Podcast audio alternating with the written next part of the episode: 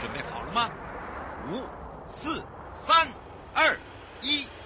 悠悠 Live Show 现在上拍。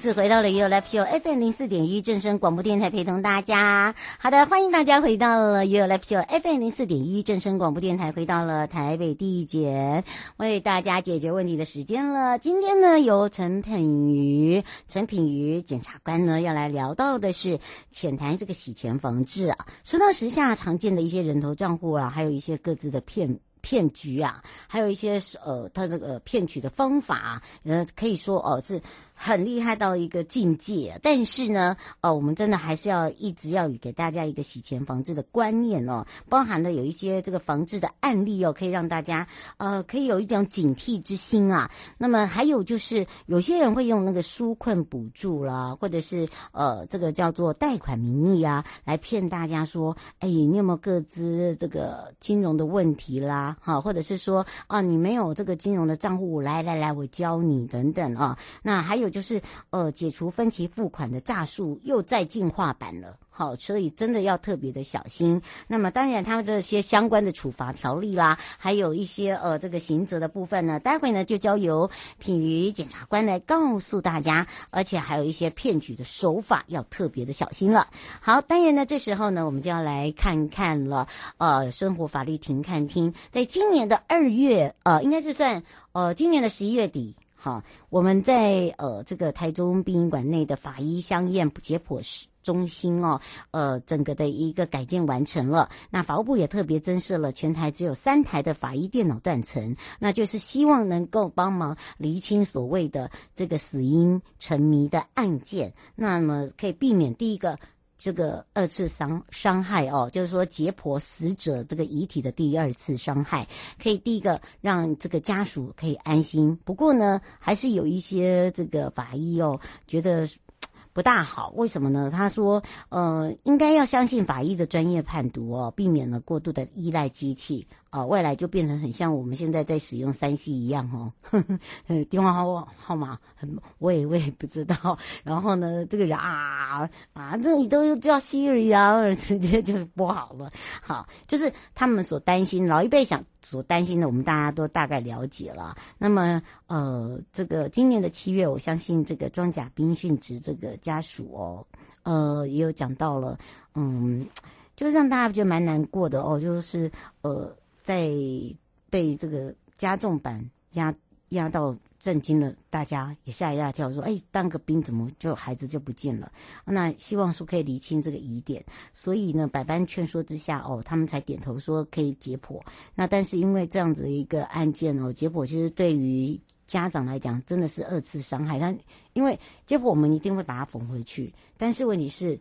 就是一种心理的疙瘩。好，那个是不能抹去的伤痛哦。那么，所以才会有这样子。那还有，因为有一些部分的死亡案件，死者根本就没有外伤。好，你怎么看？他可能是内伤，就需要解剖，你才能有办法去了解他到底怎么了。好，然后呢，所以有时候在让家属签这个，就像我们呃家人有过呃生病的话，就是有所谓的急。急救放弃这个部分一样的道理，就是很难签下去那个字啊，好，都会陷入就是两难，然后就会对自己一直一直安慰说，到底是要还是不要啊？就就是那种抉择。那当然，这一次法务部所推动的电脑断层结合验尸呢，主要就是用电脑断层扫描，简称 CT。那么常用的一些肿瘤筛检呢，还有血管中风、骨折、出血检查，都是由一台造价超过千万。那全台呢，只会在北中南各一台，来帮助法医能够更精准的找出原因。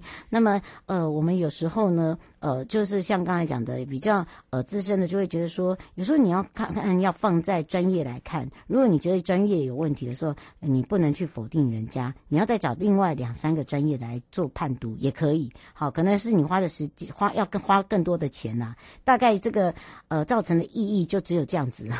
对，那当然指出应该要相信专业所在，花钱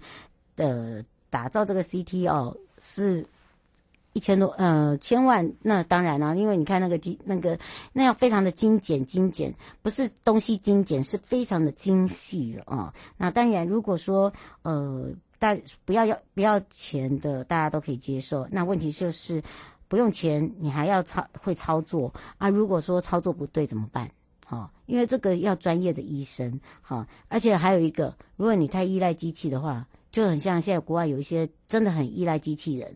真的不是扫地机器人哦，我是说真的机器人哦。我们有很多很多的嗯无病菌的呃，应该是说在培养细菌的那种工作室都是依赖所谓的机器人，很多现在在国外也有。好，所以呢，基本上哦，就是说这三台电脑的断层都是沿用在医院的呃旧机器，没有花很多预算。那法医验尸呢，还是要结合一些新的科技。那究竟怎么样来提升这个鉴识品质？呃，我想不一样的说法都有，有没有交集不知道，但是做看看，好，我觉得只要有做就知道说，诶，到底适不适合，而不是先去否定人家。好，因为呃东西有了，然后再加上自己的专业，我想他可能会是事半功倍，然后会更好。那当然也会有一些呃，因为你利用的机器可能是已经不是新的，而是呃，就是。医生常常在操作的 CT，那可能就变成说，医生他扮演的角色也很重要。好，那当然怎么样来去让这些，呃，在解剖的鉴定师哦，这个来去做一个，嗯，呃，去做一个呃这个操作哦，我想这个就是要开始慢慢累积经验了。好，另外呢，就是在打击集团，好，这集团性的保险诈欺犯罪。呃，犯防诶，犯防中心哦，就犯罪预防中心，我们就叫犯防中心。好，就让大家了解。呃，召开了一个防治保险犯罪研讨会啊，这个是由警政署还有法务部呃高层哦来宣示一个打击呃这诈骗打诈的决心。那么由主秘呃严乃伟还有呃这个。呃，警政署长哦，这个到场呢，来为大家说明。还有就是刑事局的副局长黄家琪也特别的提醒。那么，财团法人金融法治暨犯罪呃防治中心呢，他这两天就举办了一个第二十一期防治保险犯罪研讨会。那研讨会开始呢，是由呃犯防中心的董事长邵之熙哦这边呢致辞。那他也讲到了说现行法的。的刑法呢，相关的规定呢，还是处在前现代时期，并没有全面考量执法者的一个执行面困境，所以往往就是呃，造成这些执法者呢，他难以顺利的去打击犯罪。那法务部主秘呢，也特别提到说，那对于呃近年来的一个演变，呃演化成这个集团性的金融犯罪、保险犯罪打击也不遗余力。那未来还是以这个继续打击的类型犯罪行为哦。更更加以积极。那么再来就是，呃，警政署长黄明昭也特别提到，这个警方投入了很多的人力跟物力哦，好来打击这个保险犯罪。那保险犯罪往往都会伴随其他刑事案件的发生。那最近近年来呢，这个跨国案件呢发生了，也让这些境外取证哦更显得重要。尽管是搜证不易，但是警方对于这个不畏呃这个艰难呢，还是。去做，那当然，这保险犯罪的集团呢，跟跨国性，让近年来的犯罪率这这数额，就是等于是一直在飙高中。那透过防范中防犯防中心哦，他们现在呃互动的一个方式呢，第一个呢可以呃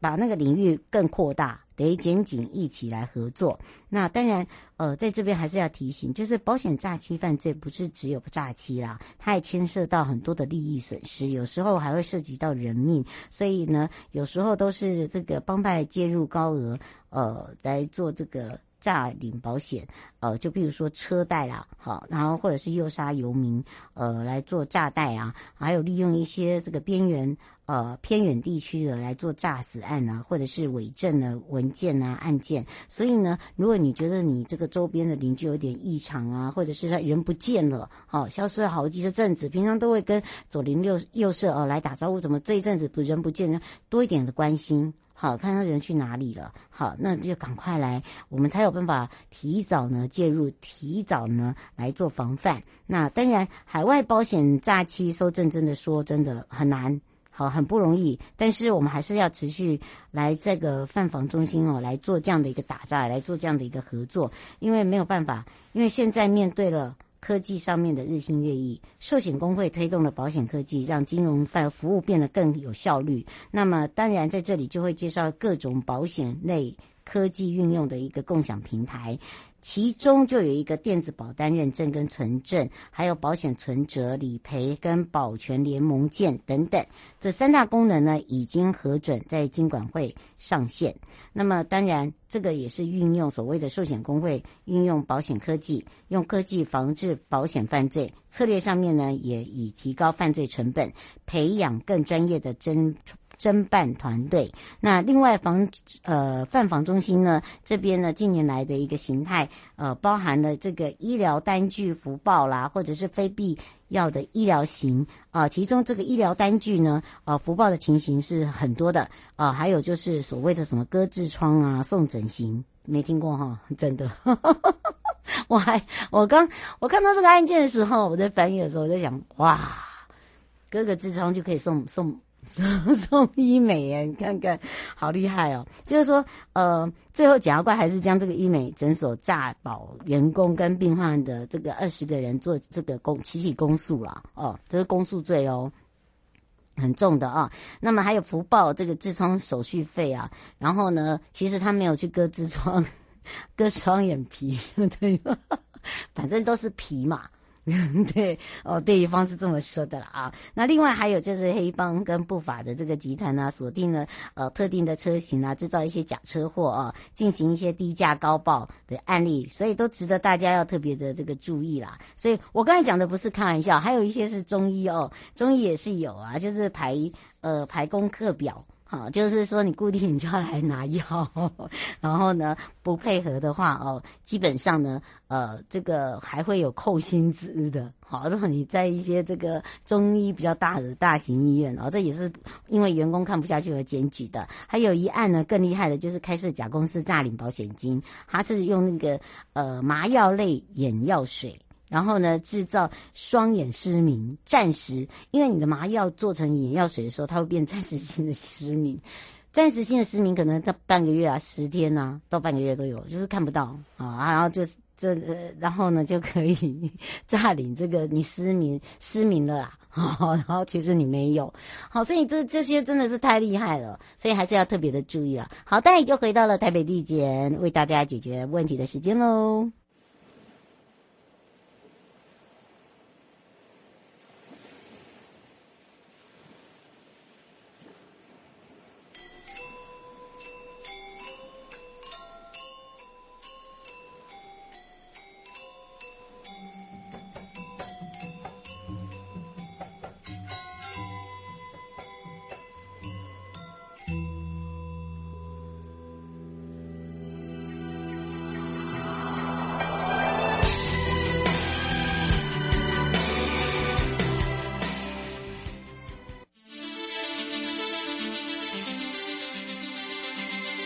生活法律 Go Go，Go，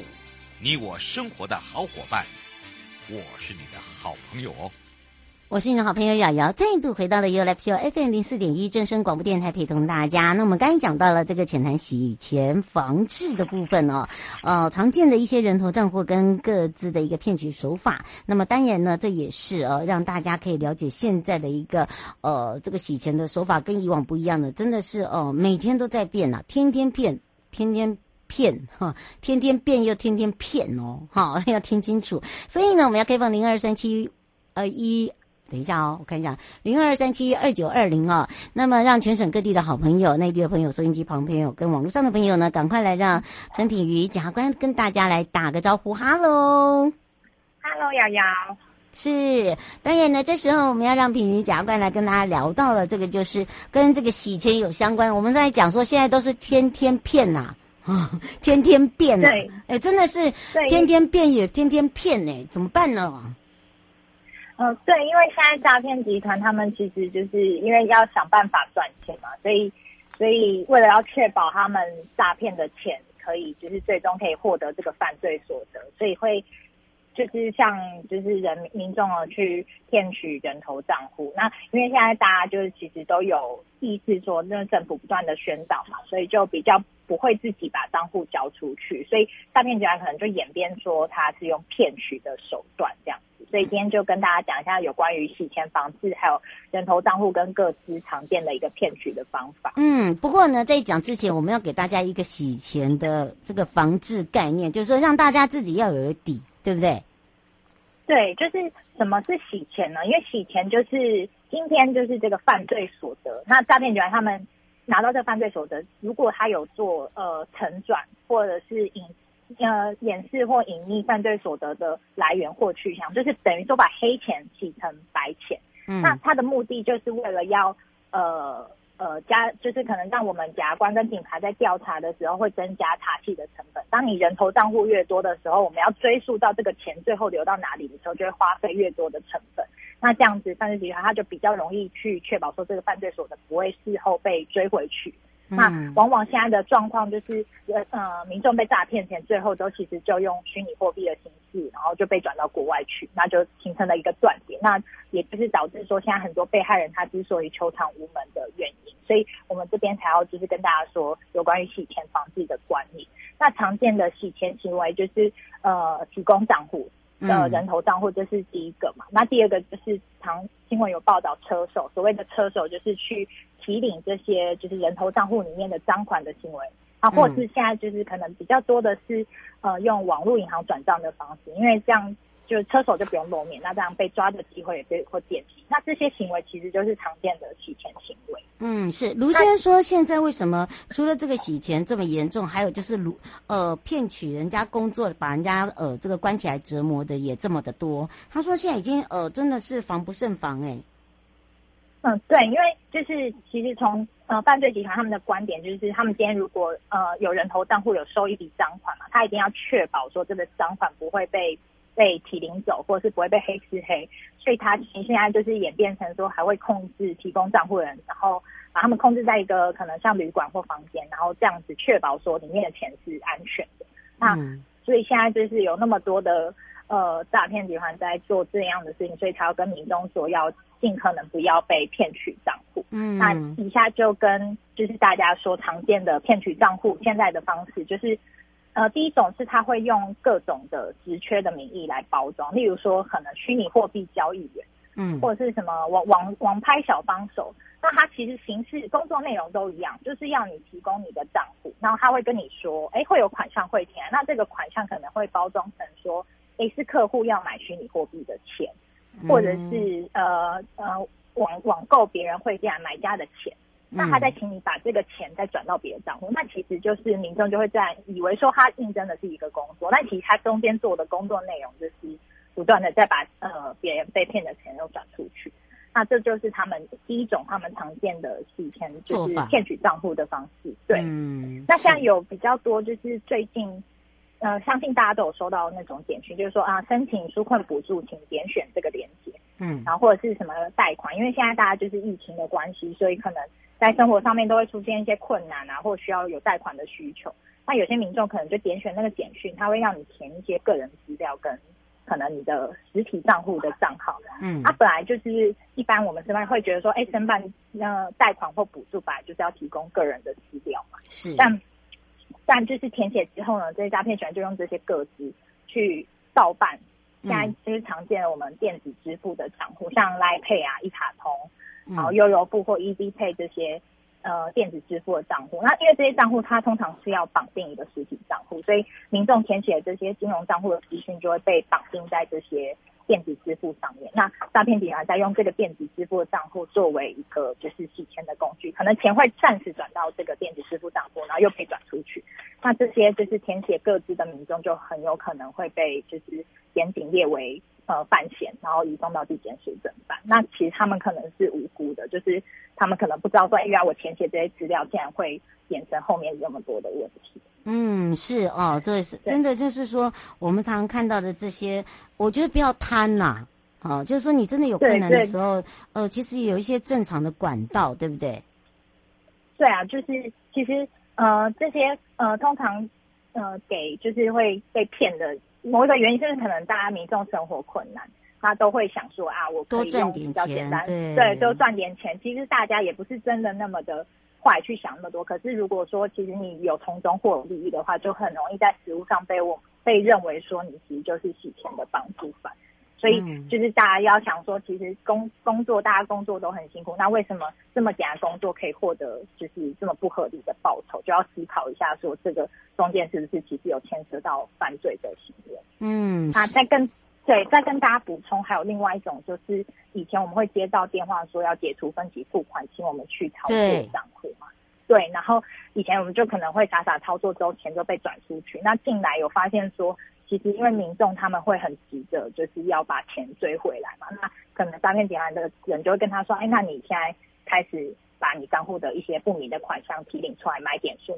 你的账户就会恢复，那也有民众因此就相信说，就是诈骗集团这个说法。嗯、那他因为他会想说，我只是要追回我的钱，所以可能里面不属于我钱，不属于他的钱的部分，他也没有去过问太多，以为是一个程序或什么，然后最后也变成就是诈骗集团的帮助犯这样。嗯，所以就是跟大家提醒说，就是呃，只要是要提供到金融账户。个人金融账户资讯的时候，都应该要有警觉性，那也不要任意去提领或转账账户内的不明的款项。那如果任何疑问的话，就先停下来，先打一六五去咨询看看。因为就是我们有时候太急的，或者是会有一些他们其实都会利用民众一些很很心急啊，或者是或者是有贪心，然后去做这种行骗，所以。就是大家就可以先缓一缓，先打一六五去查证看看这样。嗯，是哦。吴先生想请教一下哦，就是说呃，这个他呃，如果说自己的孩子也是这样被诈骗了，呃，做做这些呃呃工作，他们自己刚开始也不知道。那么当真的呃已经发生了被抓到的话，这个刑责是怎么判？嗯、呃，就是其实呃，因为现在只要是说，就是可能像刚讲以一个职称的话，那他可能去操作了。就是转账，只要有操，就是接触到转账或提款这个行为，其实就会被认为是正犯。那通常刑责的话，因为正犯的刑责就比较重。那刚有没有提到，就是忘记说，就洗钱的处罚是呃七年以下有期徒刑，然后可以并科罚金。那这个洗钱呢，它本身是就算它是判六个月以内的刑度，它也是不不能一科罚金。那实务上面的话，其实就会考量说，就是你今天有没有跟被害人和解，或者是有没有适度的去赔偿被害人的损害。那如果说其实你饭后也坦诚犯行，然后也有悔意的话，那法院其实都会愿意给缓刑的机会。那前提当然是你还是要为你的行为付出代价，那可能还是要赔偿这些被骗钱的被害人，至少说你不可能是就是完全不赔，然后可能多少就是按照比例去赔偿，就是所以说就是。呃，这个不管是交账户或者是被骗取账户，其实背后就是呃的成本都是很高，不要贪图一时的小利，因为就背后可能会有就是很多的赔偿的问题这样。嗯，是哦，这个也是让大家哦可以这个比较了解哦，就是说洗钱防治呢，主要的这个相关法则真的是七年以下哦，这个你不不要不要以为开玩笑。有如刚刚我们那位听众问说，啊，如果真的是的话，呃，会不会因为他只是单纯就是呃车手啊，或者是说他他也不是共犯，他也自己也是被害人，那这样子的话，他的刑责是不是会比较低？嗯嗯、并不是哦，哈、哦，对不对？对对对对，就是说，我们当然还是会看说你被骗取账户的情节啊。可是如果说你今天是一个有获取报酬的话，就比较会认为说，其实你你是有预见背后的可能，它是一个跟不法的行为是有挂钩。啊，当然当然，如果是单纯单纯被骗的话，就是我们检察官在侦查过程也会请你提出一些对话记录去查证是否属实这样。嗯，不会说只单听单方啦。好，因为那时候就对对对对对，对，对，所以大家不用认为说，哎，那那如果他紧咬我怎么办？没有什么叫紧咬，就是说你有做就是有做，没有做就是没有做。那当然这个时候就是会交由检检察官这边。那你说要判判的部分就是到法院了，对不对？对对对对，因为判刑主要还是法官去衡量整个情节啊。那我们就是也是看初步说，如果说真的是被骗的话，我们呃也是觉得说你没有相关的犯意，那。也是有可能做不起诉，就是各种个案都有不同的情况。那如果说真的有遇到的话，也记得就是把一些对话记录都要保留下来，那这个可能就是你日后证明说自己可能是被骗的一个证据。这样。嗯，最后我们特别提醒大家的地方，